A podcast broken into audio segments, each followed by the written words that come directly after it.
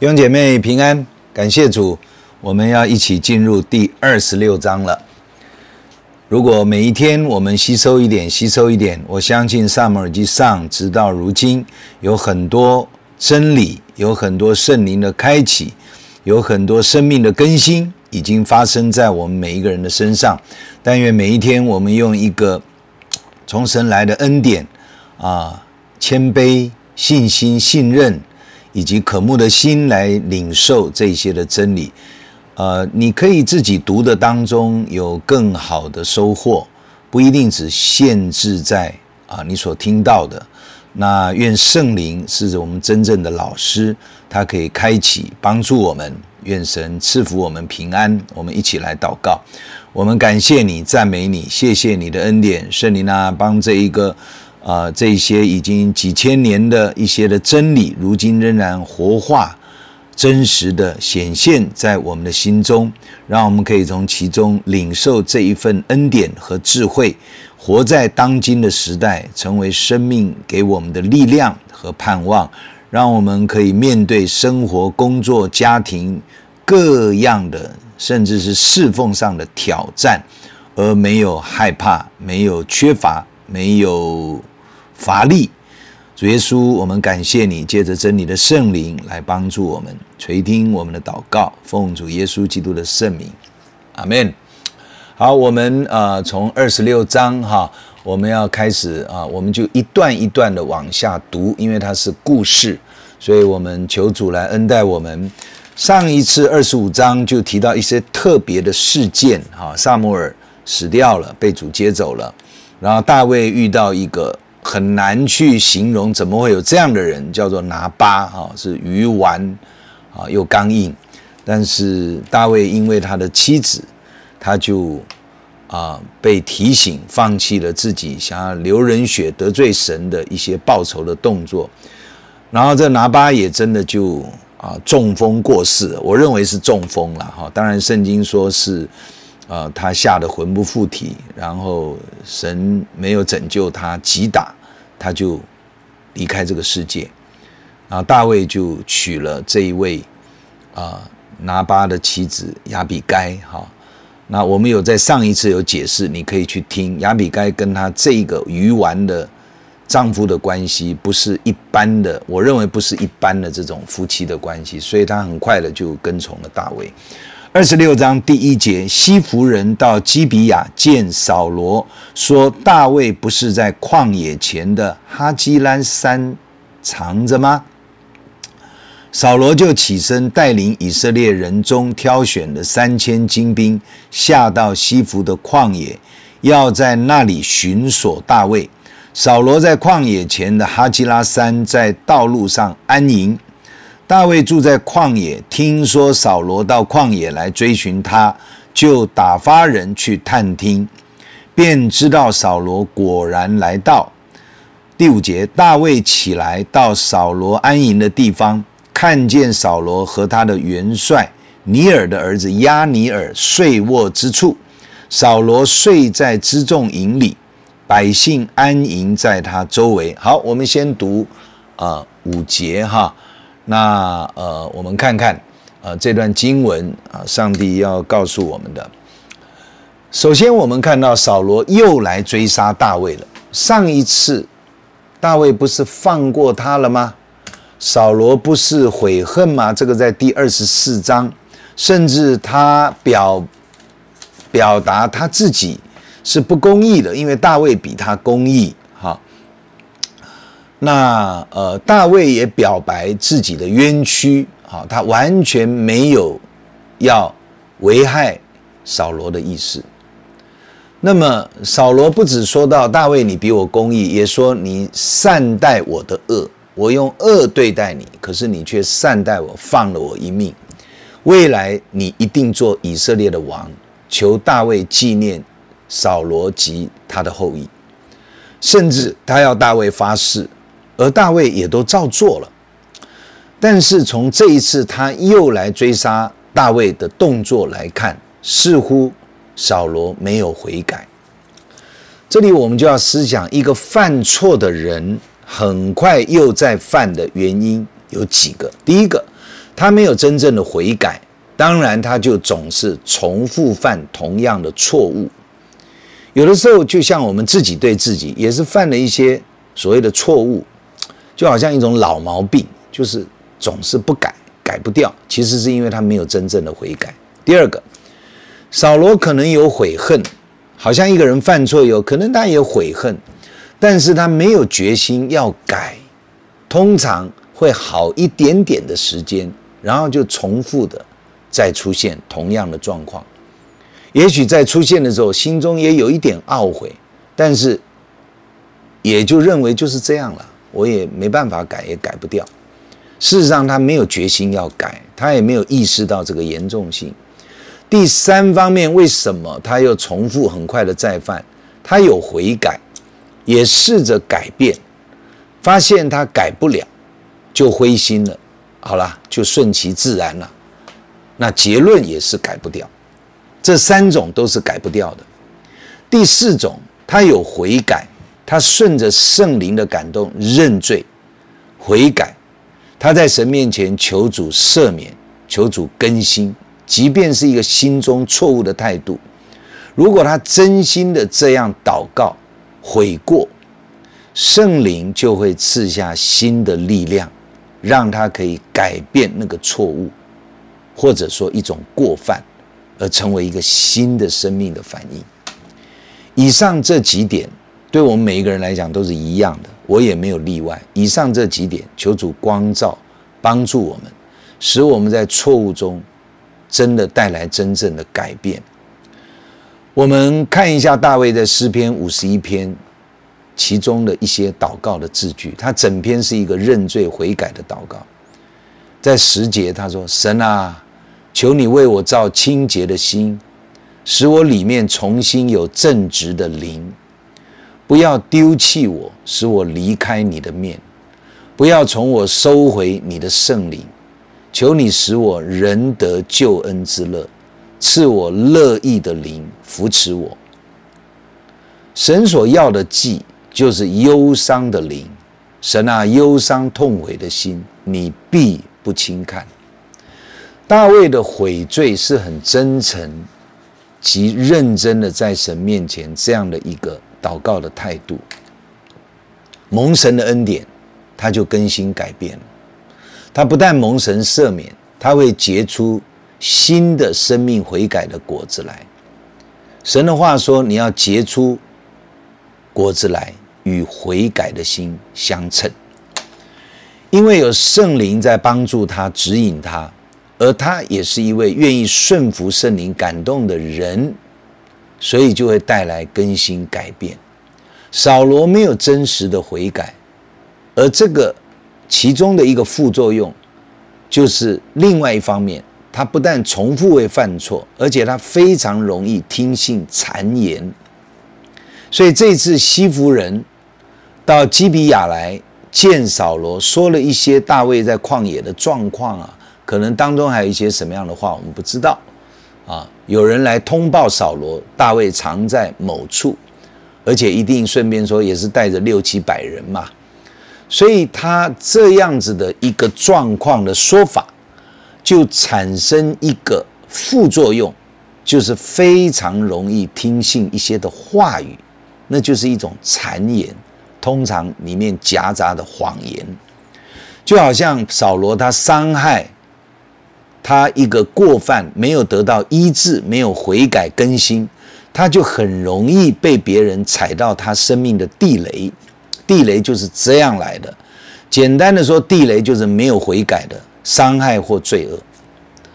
所以这个西弗人一这样讲，马上就踩到扫罗的不安全感。及顾虑的地雷又被挑起来了，那个老我跟罪性的生命反应就立刻有反应，他就马上挑选了三千精兵追杀大卫，跟以前的做法一模一样。这种状况在扫罗身上成了一种循环的模式，就像一个没有悔改的错误一直在一个基督徒身上循环发生打转。老我的生命没有改变，所以看到的就是几种现象。第一个。观念没有改，第二个情绪没有转变，跟原来一样；第三个反应模式也差不多；第四个，它会产生同样的问题，因为错误的模式是类似的。当然，第五个，黑暗的权势二者就会开始试探，而试探的方法，如果你没有改，也跟上次差不多，带出的结果就是大同小异。所以他就开始重复的追杀大卫。来到这里，我们有说主啊，求你帮助光照我，有真实悔改改变的决心及祷告，赦免我的过犯及无知。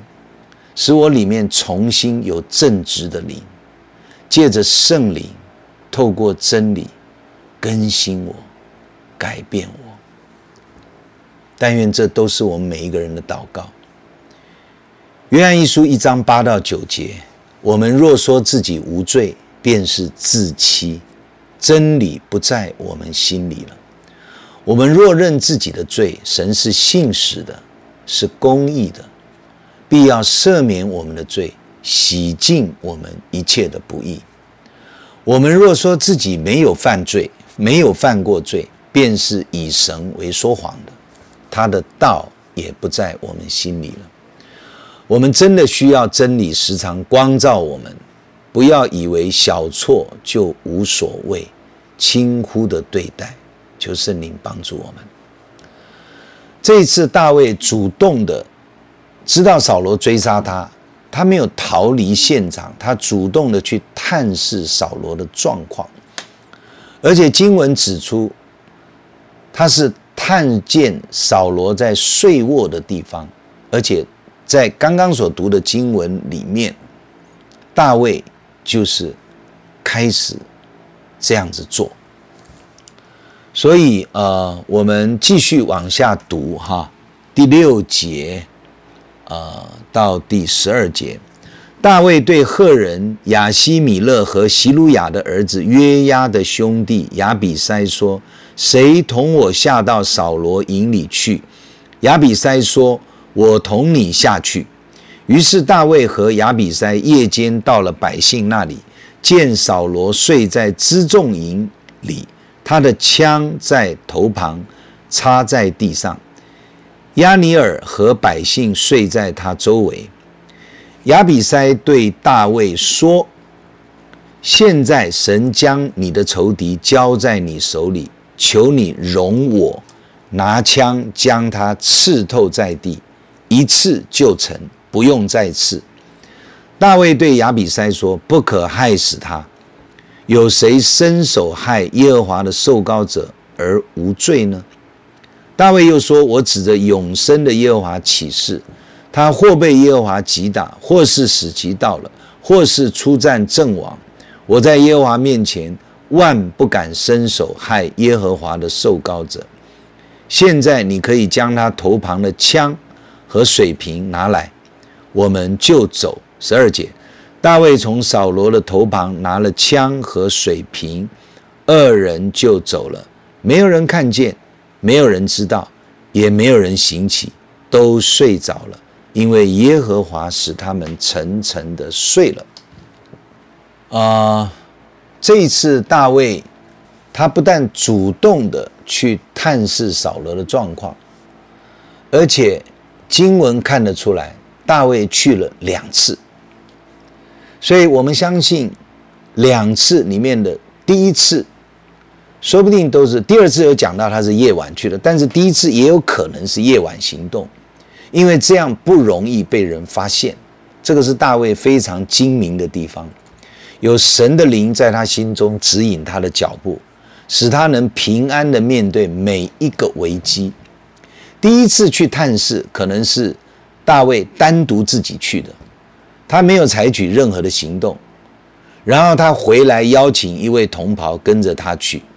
因为他已经想好再去的时候要怎么样面对这一次危机的方法，似乎大卫不惊慌，很镇静的、沉稳的应变这些的危机。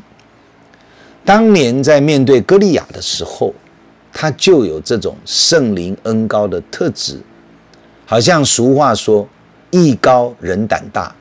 这是形容一个人心中有相当的把握，他没有胆怯的心态反映出来。圣灵充满了使徒，使徒就十分有把握的出去传扬福音，为耶稣做见证。原本胆怯害怕的个性反应就消失了，换成勇敢、有口才、刚强的为主征战得人的反应。哈利路亚。新约提摩太后书一章说：“神赐给我们不是胆怯的心，乃是刚强、仁爱、谨守的心。”你不要以给我们的主做见证为耻，也不要以我为这为主被囚的为耻，总要按神的能力与我为福音同受苦难。结果，大卫邀请有谁要跟我下去？大卫的姐姐席鲁雅，他的儿子也就是大卫的外甥亚比筛说：“我愿意跟你一起去做这一次冒险的行动。”席鲁雅的三个兄儿子哈，约押、亚比筛、亚撒黑，都成了跟随大卫的三个很重要核心的勇士。当然，跟大卫有一点点亲戚的关系。大卫熟悉属灵征战的原则，他第一次探到扫罗的情况，他并没有立刻出手。第二次就是他邀一个人，两人同行，预备要行动。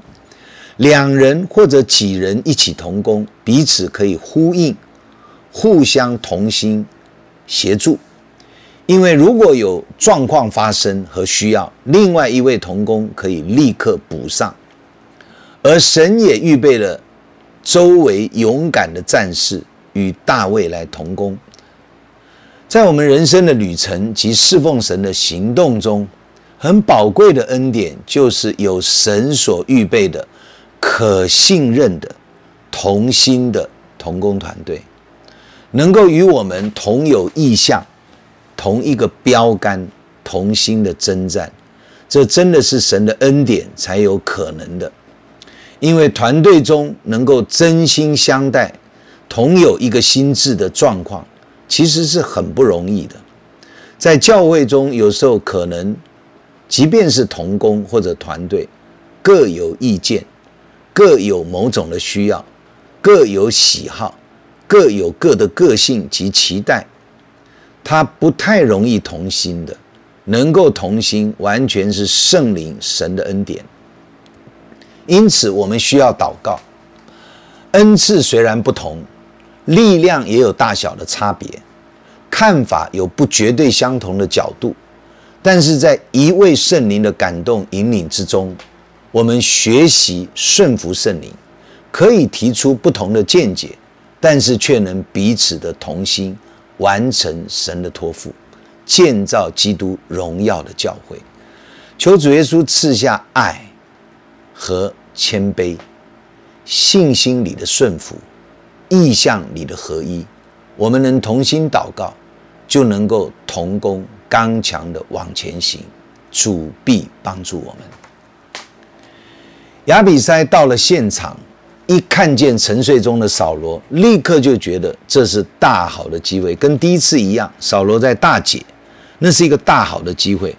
而这一次扫罗在睡觉，沉睡，甚至神的话告诉我们说，耶和华使他们都沉睡了，不止扫罗沉睡，那个扫罗的元帅是最重要的，旁边的护卫长就是亚比筛也在睡觉。又没有真正在打仗，可是他们就是很睡，睡得很沉哈。那么这一次绝对不能再放过扫罗，因为上次已经放过他，他又来追杀，怎么能够在第二次放过他？以亚比筛的身手，他跟大卫说，一次他就能够绝对杀死扫罗，而且不会失手。但是同样的，你看见大卫如同第一次。拦阻同袍，不可以杀害扫罗，同样的理由，不可伸手加害神的受膏者。一个属神的人，一旦真理的信念建立了，应该就是在任何情况下他都不会更改了。这才叫做真理建立在我们的信念里。弟兄姐妹，在改来改去。不同情境、不同人人物、不同状况，他就改变真理的原则，啊，用不同的方式去面对，这个就不叫真理了。虽然在不同的环境之下，真理的运用可能会有一些弹性的调整，但是基本的原则是不能变的。这个叫做真理，否则神就变成说话不算话、不信实的神了。因此，当我们信奉神、侍奉主的时候，最大的原则就是坚守真理嘛，按着真理而活而做嘛。如果改来改去，这。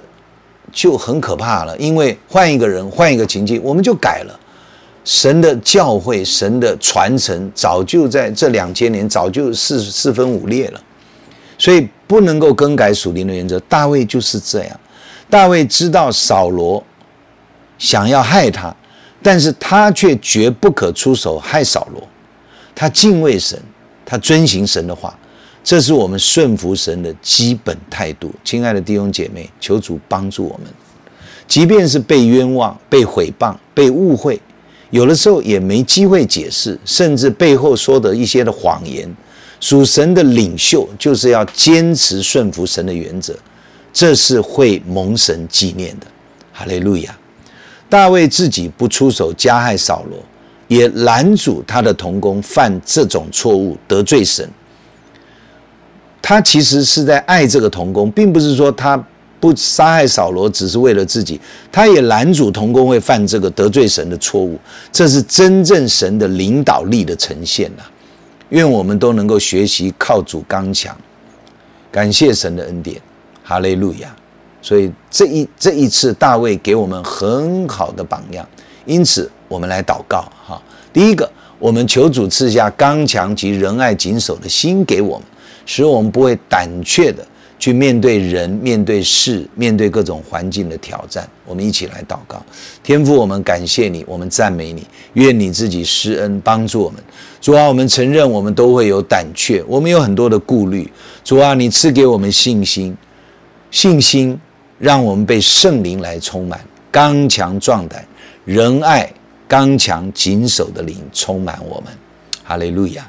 第二个，我们来祷告，求主赐给我们有可信任的属灵同伴及同工，让我们能有同心的团队。若是夫妻得救了，家中能够有同心祷告的祭坛，教会或小组或教会的任何团队，有同心的团队一起顺服神，建造神荣耀的教会。我们一起来祷告，天父，我们感谢你，我们赞美你。主啊，赐福给我们教会，赐福给每一个听见这信息的同工。主啊，让让我们旁边，我们有可信任的属灵同伴及同工，我们也成为别人可信任的属灵的同伴及同工，让我们能够彼此同心，在家里夫妻或者是亲子都能够同心祷告、征战、坚守上帝带领我们的原则和方向。主要在教会、在小组、在团队。让我们有同心、可信任的同工及同伴，让我们一起与圣灵、与神同行同工，征战得胜。垂听我们的祷告，应允我们所求，奉靠主耶稣基督的圣名，阿门。愿上帝赐福给你们。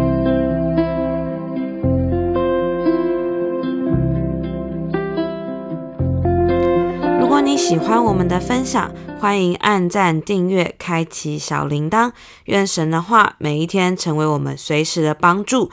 你也可以把连接传给需要的人。愿上帝祝福你，阿门。如果你喜欢我们的分享，欢迎按赞、订阅、开启小铃铛。愿神的话每一天成为我们随时的帮助。你也可以把连接传给需要的人。愿上帝祝福你，阿门。